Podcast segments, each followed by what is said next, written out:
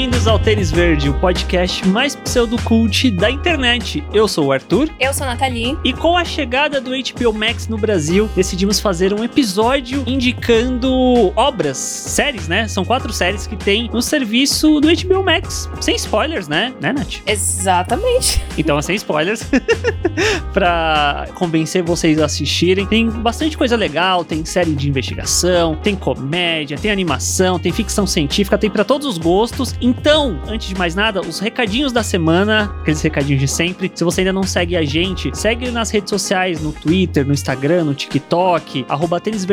Estamos lançando muitos conteúdos por lá, crítica de Viúva Negra, curiosidades de Loki, um monte de coisa. E tem também a Twitch, né, Nath? Isso, esse podcast é gravado toda segunda-feira às 8h30 da noite em twitch.tv barra Verde. Rolam outras lives lá, assim como os nossos comentários, nossas análises das séries da Marvel. Então tá acabando a temporada de Loki, mas depois a gente vai continuar comentando outras séries, então segue a gente lá. E também tem o nosso programa de notícias, o Boletim do Hype, que também é gravado ao vivo, e depois vocês encontram a versão editada aqui no feed. Antes da gente começar a falar, só um pequeno merchan próprio, que aqui a gente vai falar nesse episódio exclusivamente sobre conteúdos, né? A gente vai indicar conteúdos da HBO Max, a gente não vai falar sobre o serviço, porque a gente já falou sobre isso no Boletim do Hype, que saiu essa semana. Então é só você olhar o episódio anterior a esse que você está ouvindo, que a gente tá falando sobre a interface, sobre preços, sobre o catálogo e também sobre alguns probleminhas aí que rolaram na chegada do HBO Max, tá bom? Mas aí agora a gente vai só indicar o que assistir no serviço. Exatamente.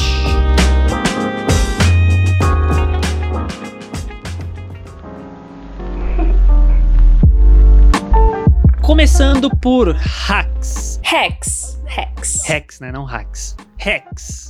Uma série lançada recentemente, ela agora é de 2021, onde a gente acompanha a Débora Vance, que é uma comediante já na casa dos seus 60 e poucos anos, que ela se apresenta em Las Vegas. E a trama dessa série começa quando ela está prestes a perder o lugar onde ela sempre se apresenta, porque o dono do lugar fala: não, você vai ficar de lado, a gente vai botar outros shows e tal. E aí ela precisa dar um jeito de continuar se apresentando onde ela sempre se apresentou e onde ela gosta de se apresentar. E isso leva a Ava, que é uma roteirista de comédia de Los Angeles, a meio que ser contratada pela Débora para ajudá-la a escrever alguma coisa, para ver se ela continua com o espaço dela. Acho que assim é uma boa introdução, né, do que essa série vai começar a desenvolver. Sim, é uma série de comédia, mas que tem bastante drama, né? Então acho que dá para categorizar ela como uma dramédia, né? E eu acho que fazia sim. muito tempo que eu não vi uma série, porque ela é dramédia, mas ela tem muita comédia. Tipo, ela é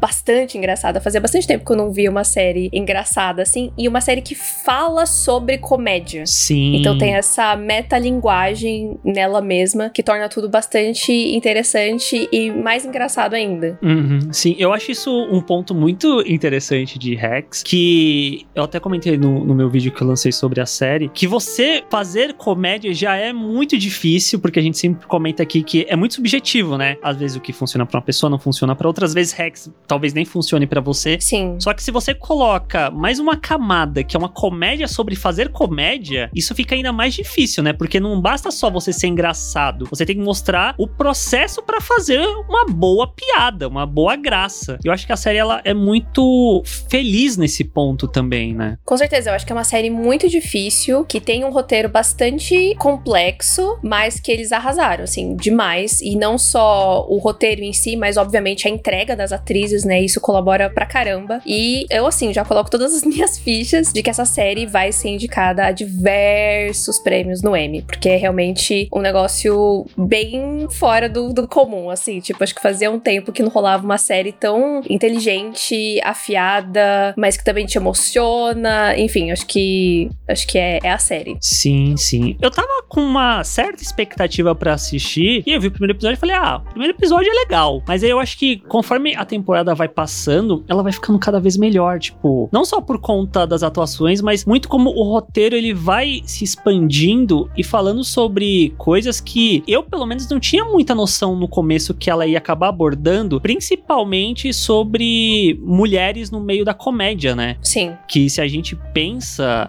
em comédia, em stand-up de uma forma geral, é um meio muito tomado por homens, pelo menos era no passado, né? E como tem muita piada que é extremamente machista, misógina, preconceituosa. E é interessante como a série vai abordando isso, principalmente pelo fato de que a gente acompanha a perspectiva de uma personagem feminina, né? De uma mulher, e a protagonista que é a Deborah Vance, que é interpretada pela Jan Smart, é uma mulher já de mais idade. Sim, é a Duni tá falando aqui no chat. Eu adoro séries que falam sobre o processo de envelhecer. Essa série me lembrou bastante Grace and Frankie, que é uma outra série dramédia, só que da Netflix, que é maravilhosa, que vai terminar agora a série, vai fechar, né, a última temporada, então eu super indico. E, e justamente é muito foda ver séries que colocam personagens que estão na terceira idade e que estão vivendo, entendeu? Sim. Porque acho que a gente tem essa concepção de que, tipo, a partir de certa idade, a sua vida acabou. E não é isso. Não é isso. E, e Rex traz isso muito bem, só que pra um lado um pouco mais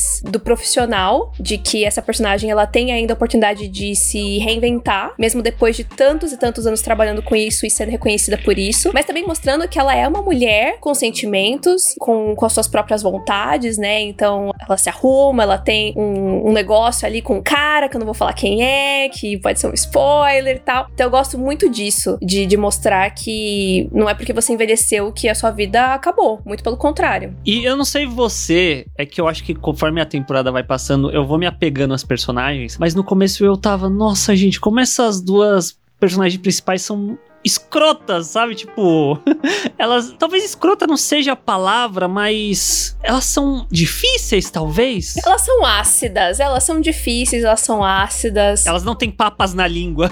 elas não têm papas na língua e elas têm muita resistência a se relacionar com pessoas, né? Uhum. Por diferentes motivos. Eu me apaixonei pela Deborah logo no primeiro episódio. A Ava foi mais difícil para mim, mas eu fui apreciando mais a personagem ao longo da, da temporada. Mas a Deborah, pra mim, ela já era icônica no primeiro episódio. Mas eu gosto justamente que a série não fica só tipo, ah, elas são assim e pronto. Tipo, existe Uhum. uma justificativa para elas serem assim. E, e existe também diversos lados das personagens, né? Tem várias Sim. camadas que a gente vai descobrindo aos poucos e que é muito bem desenvolvido e são episódios curtos, mas ainda assim muita coisa acontece, muita coisa é dita, então realmente é um roteiro extremamente bem escrito, bem feito, bem desenvolvido. Uhum. Que era até uma coisa que a gente tava comentando antes de começar a gravar o podcast na nossa live na Twitch, que era sobre geração, né? Geração Z, geração Y, não sei o quê. E a série também tem muito disso dentro dela, eu sinto um pouco, desse embate de Sim. gerações, né? Porque a, a Débora, eu não sei nem que geração ela é, Deve ser Baby Boomer? Baby Boomer, não sei. Não, talvez seja antes. E a Ava, ela, ela é geração Z, né? Tipo, na casa dos 20 e Aham. poucos anos e tal. E esse constante embate, né, entre as duas, força motriz da série, que é o quão áspera e dura uma é com a outra e como elas vão acabando durante a temporada tentando encontrar um ponto de equilíbrio, respeitando a outra ao mesmo tempo, querendo falar o que ela tá pensando. Sim. Eu acho que tem uns momentos muito bons. Eu acho que principalmente tem uma cena num clube de stand-up que elas vão comer alguma coisa e aí a Ava quer pedir um café com um leite todo especial. Aquilo ali é meio que tipo, olha assim, se não ficou claro até agora, ela é essa geração eles estão fazendo piada com isso também. Que Sim. não é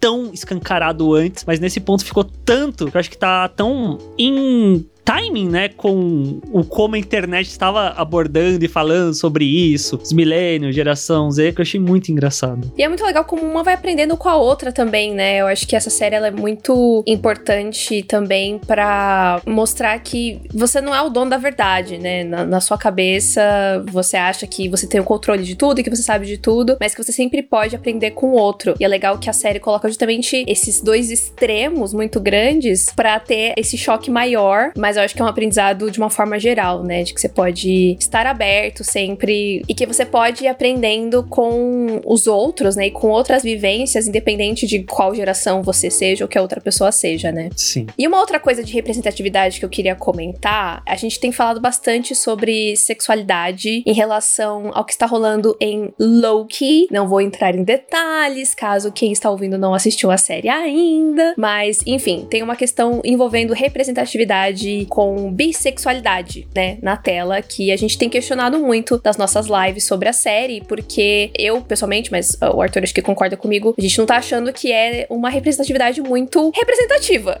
né? Sim. E, e Rex, além de tudo isso que a gente já falou, que fala muito sobre a vivência de mulheres dentro da comédia, sobre terceira idade e tal, também tem uma representatividade muito legal em relação à personagem da Eva, né? Que é uma garota bissexual. E a forma como a série faz isso é muito foda, porque, tipo, isso não é um plot da personagem, tipo, ela só é bissexual e pronto. Mas a forma como eles mostram isso e deixam muito claro o que que isso representa na vida dela, eu achei muito legal. E na hora eu pensei, Marvel, é assim.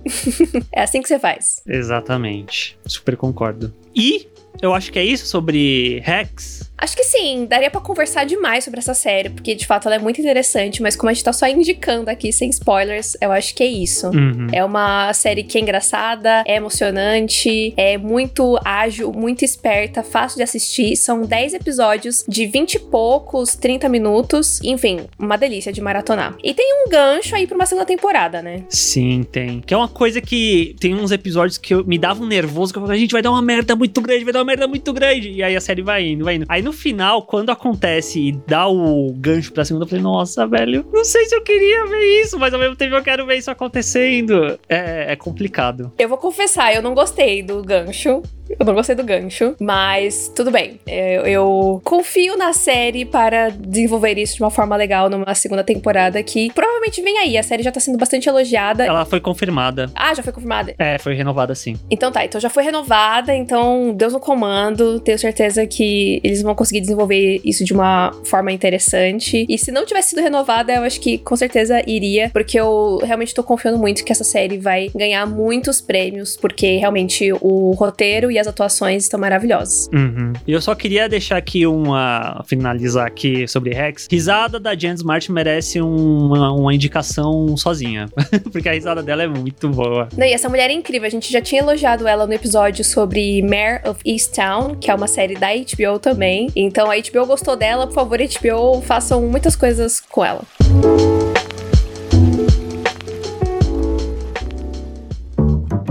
Segunda indicação deste podcast é uma indicação vinda do meu coraçãozinho, pois Harley Quinn, a tão aguardada animação, série animada da Arlequina, está no HBO Max. A gente achou por um momento que não ia vir aí, mas veio aí. Obrigada pelos mimos HBO Max. Pra quem não tá sabendo, né, que série é essa, é uma série animada que ela foi produzida lá no DC Universe, que era um streaming específico da DC antes do HBO Max existir, né? E agora, enfim, tudo foi transferido para o HBO Max e daqui para frente, né, terceira temporada já tá sendo produzida como um original HBO Max, certo? Certo. E basicamente nessa história a gente vai acompanhar a Arlequina se tocando ali na verdade de que o Coringa não liga para ela, que ele nunca se importou com ela e encontrando o seu próprio caminho ali por Gotham. É uma trama que lembra bastante Aves de Rapina, só que o Aves de Rapina como é um filme, né, é aquela aquela historinha ali fechada sobre um caso ali específico. Aqui na série a gente tem tipo a Harley começando um caminho como uma super vilã,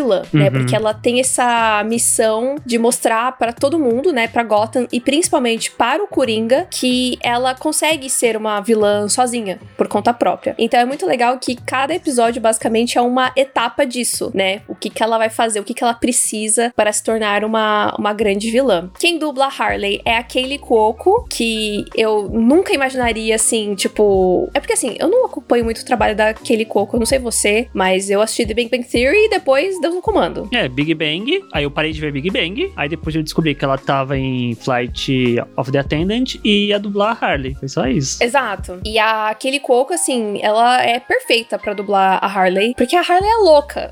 ela é surtada, né? A Arlequina é muito boa louca e a Kelly combina muito. Então a série ela é bastante explícita, assim, tem bastante palavrão, tem bastante sangue também. Ela é bem gore nesse sentido. Quando tem violência, ela é bem gráfica, né? Tipo, a Harley pega o bastão dela, ela quebra pernas e aparece o osso, assim e tal. É nível invencível? É um pouco menos que Invencível, eu acho. Uhum. Porque eu acho que Invincible, a violência, ela tem uma presença muito forte na história. Aqui em Harley Quinn não, não é isso. Mas quando tem, tipo, cenas de luta e tal, eles não seguram o, o sangue. Entendi. Mas o palavrão é assim o, o tempo todo. Mas o mais interessante pra mim nessa série é que, primeiro, ela é muito engraçada. Tipo, a gente tava falando exatamente sobre isso agora, né? Sobre comédia e tal, como comédia é difícil. E eu não sou uma pessoa muito de gargalhar. Tipo, se eu vejo uma coisa engraçada, eu falo, ah, engraçado. E sigo a vida. Eu não gargalho. Mas do que eu assisti até agora de Harley Quinn, que eu assisti metade da temporada, da primeira temporada, já tem duas temporadas no HBO Max, eu, assim, tem várias cenas. Várias cenas. Em vários episódios que eu gargalhei, que eu ri alto. Isso vindo da Natalie é surpreendente. É muito. talvez o meu humor seja muito obscuro. É muito peculiar. É, talvez. Mas eu achei realmente muito engraçada. E, tipo, não só as piadas, mas o ritmo. É o timing mesmo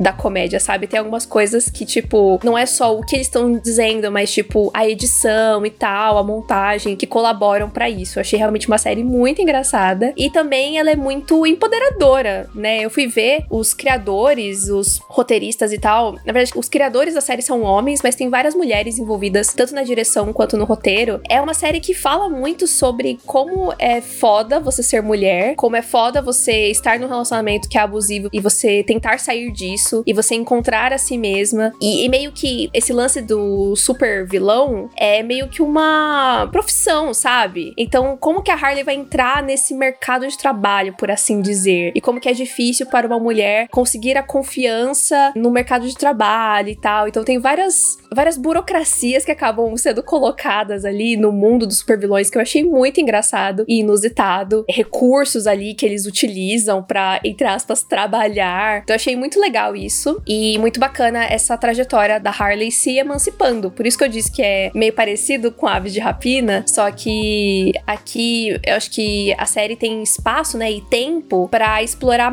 mais questões e mais dessa mitologia, digamos assim, da cidade de Gotham de uma forma geral. E para quem é fã de quadrinhos, é um deleite.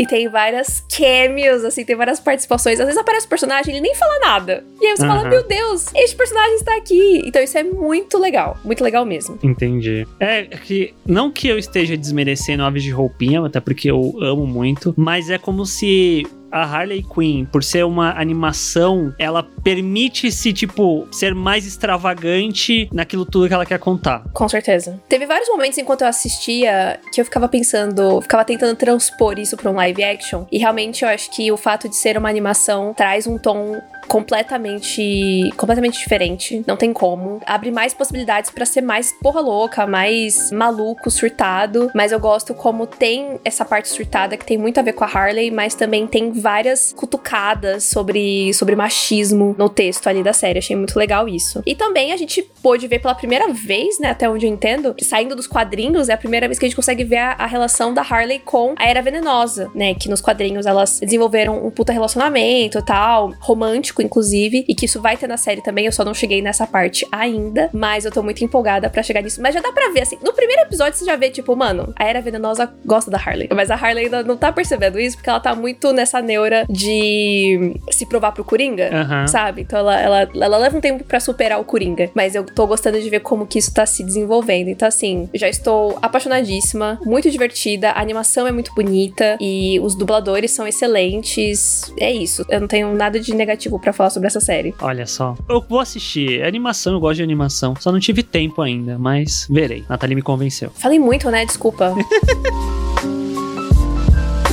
Bom, e falando na Kaylee Cuoco, a nossa próxima indicação é The Flight Attendant, que é um dos carros-chefes aí do HBO Max, dos Max Originals, e principalmente nessa chegada do HBO Max no Brasil, foi uma das séries que eles mais utilizaram para divulgar, né, e para convencer as pessoas a assinarem. E eu acho que é o, é o papel que vai definir a carreira da Kaylee Cuoco daqui para frente, porque acho que ela ficou muito presa no que The Big Bang Theory foi para ela por muito tempo e agora ela tá tendo uma oportunidade de mostrar um outro lado dela, porque essa é uma série que é de drama, né, na, na sua essência, mas tem muito dessa característica do humor dela. Porque nessa história a gente vai acompanhar a Cassie, que é uma comissária de bordo, e ela tem é, um problema com alcoolismo né? E meio que por conta disso, de certa forma, ela acaba caindo numa outra questão muito problemática, porque em uma das viagens ela sai com um cara, tal, eles dormem juntos e aí ela acorda no dia seguinte, o cara está morto e ela não sabe o que aconteceu. E aí ela Sim. tenta meio que se esquivar dessa situação e começa a virar uma grandíssima bola de neve de problema após problema, mas ao longo da temporada, além desse mistério, a gente também vai descobrir mais sobre a Cassie e sobre o passado dela. Uhum. Uhum. É, eu acho que uma boa forma de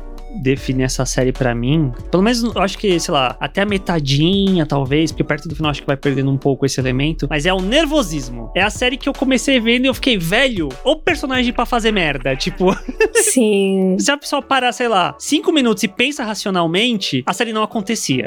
É. mas, como a série precisa acontecer, é merda atrás de merda, e a gente assistindo, e isso é um mérito muito grande da direção, e principalmente eu acho que da montagem e da trilha sonora. A montagem dessa série é muito muito legal. A gente fica muito tenso, muito tenso, muito tenso, muito tenso. A Nath até falou que a, montagem é muito bacana. Essa série tem um elemento que não eu vejo sendo tão bem usado, que é, não é necessariamente split screen, mas meio que é, mas usar vários. Como é que eu posso colocar? Vários quadros, né? E na, na tela eles colocam vários quadros juntos, né? Menorzinhos, e isso, enfim, de diversas formas. É muito legal. Sim, sim, eu achei isso algo tão inventivo. Não é exatamente algo novo, mas é tão bem feito que traz uma uma característica própria pra série que eu gostei bastante. Sim. Em muitos momentos isso dá um ritmo diferente pro episódio também. Eu achei muito legal. Falando da, da Kelly Cuoco, que você comentou sobre ela, ela que carrega a série, eu sinto. Sim, bastante. Tipo, como ela é a protagonista e tudo mais, é, a Cassie dela é uma personagem muito difícil. Acho que dá pra colocar essa palavra também. Tipo, é uma personagem muito difícil de. No começo é muito difícil você simpatizar com ela, eu sinto. Tipo, é, é uma jornada nada, porque. Tadinha. Ah, desculpa, Nath, foi, foi complicado para mim. Porque ela é uma personagem muito egocêntrica, ela só pensa nela, ela meio que recorre às outras pessoas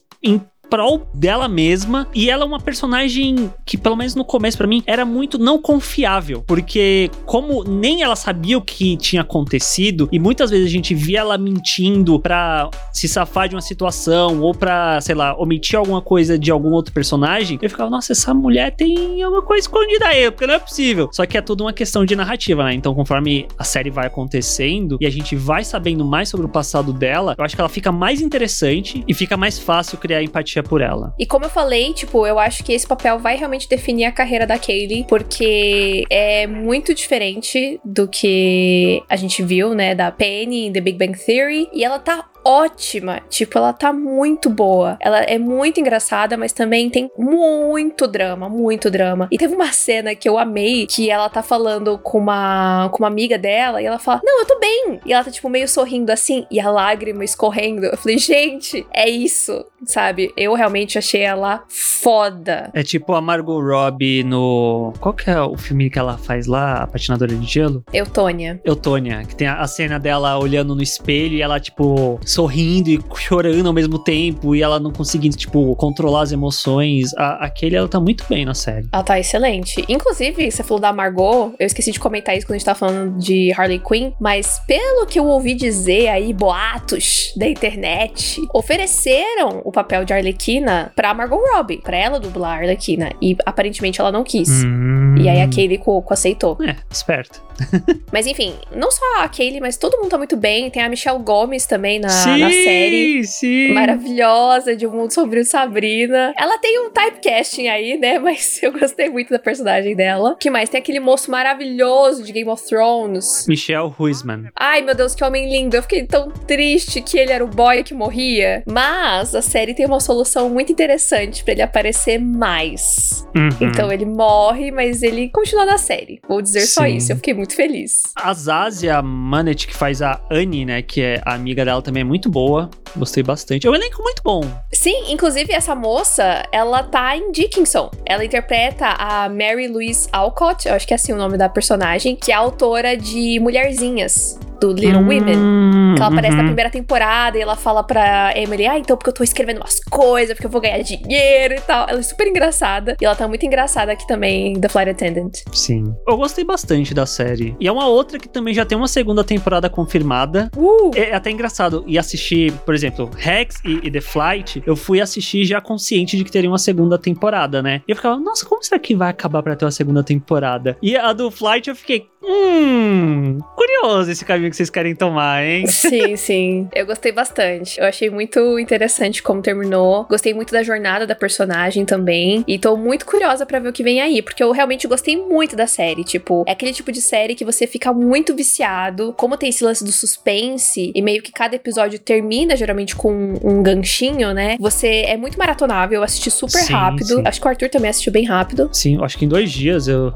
eu assisti tudo, alguma coisa assim. Então é muito gostoso de assistir. Então, um detalhe que eu acho que a gente nem comentou, mas eu vi três séries da, do HBO Max, a Nath viu duas e tá vendo a Harley, mas eu sinto que todas as séries elas têm esse caráter de é fácil assistir, tipo, você é instigado a querer maratonar, assistir um episódio atrás do outro, e não é necessariamente porque, aí eu vou trazer talvez a Netflix em comparação, que a Netflix faz pensando certinho no formato da maratona, onde a série vai, às vezes, se valer a pena no oitavo episódio de 13. Eu não sinto isso com as séries do HBO Max, eu acho que todo episódio ele conta e ele ajuda a contar essa história e tudo vale a pena. E a maratona fica mais prazerosa por esse caminho. É, mas eu acho que é importante pontuar que essas séries agora pra gente são maratonas, mas quando elas saíram no HBO Max gringo, elas foram semanais. É verdade. Se eu não me engano, acho que eram dois ou três episódios a primeira semana e depois era semanal. E que é o que vai acontecer com a gente daqui pra frente. O próprio é Gossip Girl, né? O reboot barra remake barra continuação estreou, na verdade, para quem tá ouvindo esse podcast, mas pra gente que tá gravando vai estrear ainda e vai ser semanal. Então eu acho que talvez haja uma preocupação maior de que a história precisa ser contada em todos os episódios e não, tipo, a pessoa que lute numa maratona e a gente só conta no final o que acontece. Então é isso, assistam The Flight Attendant. Eu acho que vai ser. Na verdade, eu acho que essa série já esteve nas premiações, né? Começo desse ano, final do ano passado. Acho que sim. Então, provavelmente vai continuar aí aparecendo no, na segunda temporada também. Eu gostei demais, demais, demais, demais, demais, demais, demais, demais. É o tipo de, de história que eu amo e tô bem curiosa para ver para onde a personagem vai.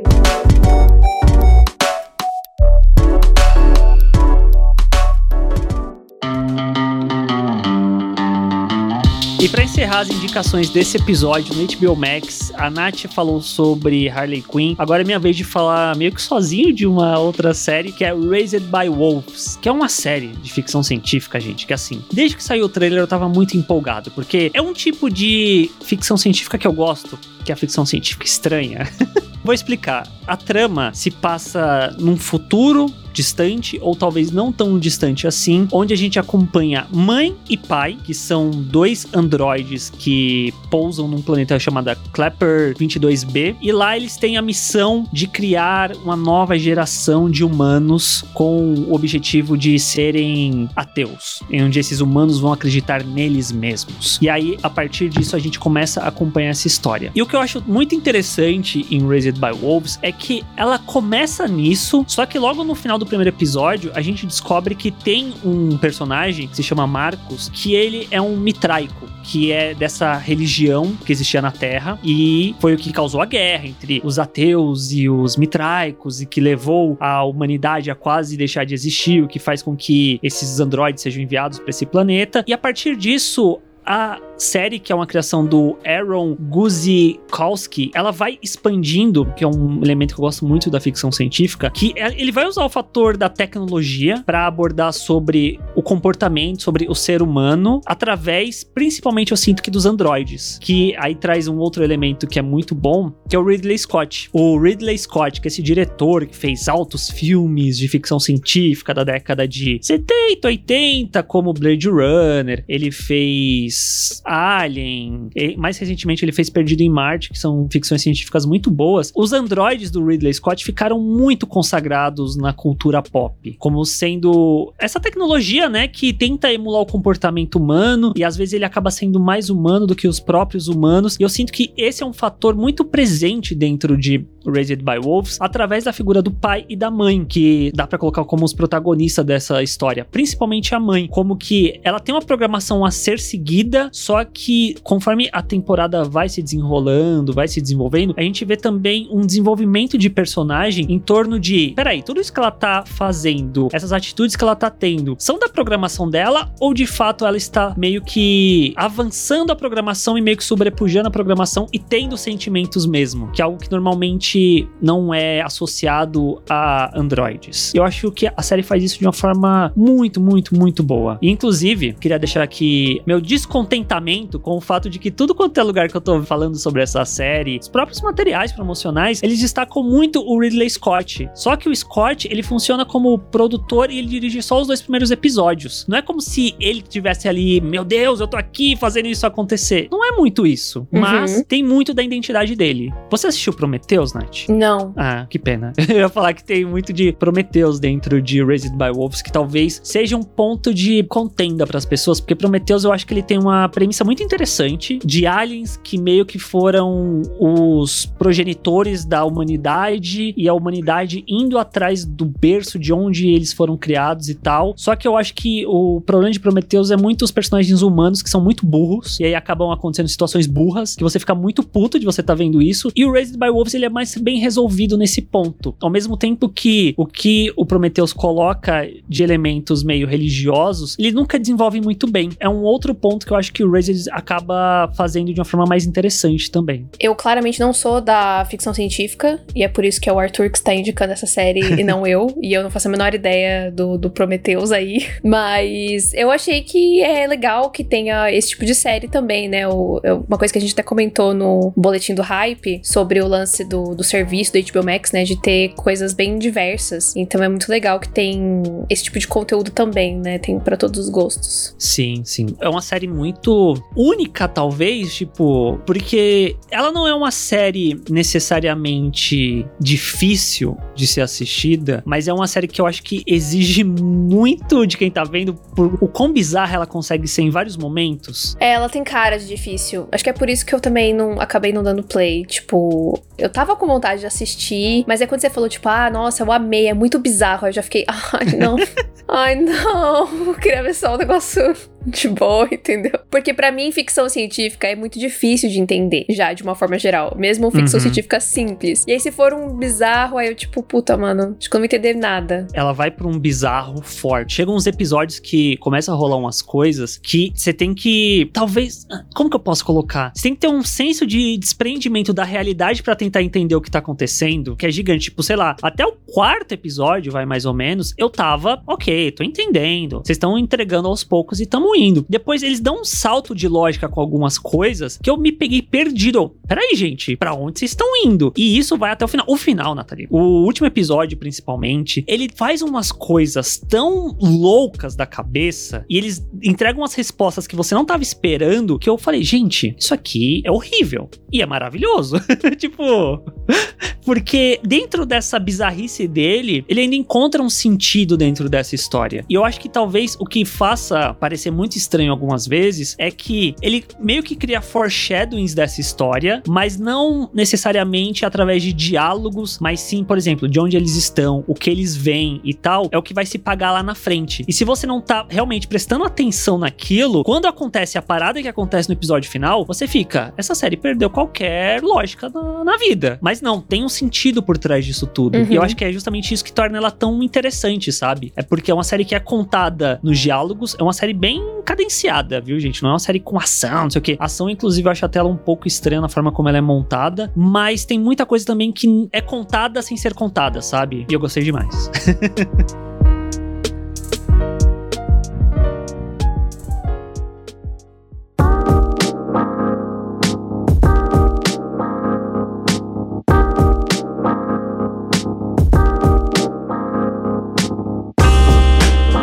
Gente, esse é o episódio dessa semana com algumas diquinhas aí de quatro séries no HBO Max. Espero que vocês tenham gostado. Aproveita e conta pra gente lá nas redes sociais o que, que vocês andam assistindo no HBO Max. Se vocês já assistiram essas séries que a gente indicou, o que mais vocês estão curtindo por lá. Então, arroba tênisverdecast no Twitter, no Instagram, no TikTok. Tem vários conteúdos que a gente tá produzindo aí pras redes sociais também. E se vocês quiserem acompanhar o podcast ao vivo, a gravação ao vivo, é só seguir a gente em twitch.tv barra Verde para poder acompanhar toda segunda às 8 e meia da noite e também as outras lives ao longo da semana. Exatamente. Até semana que vem, gente. Até. Tchau.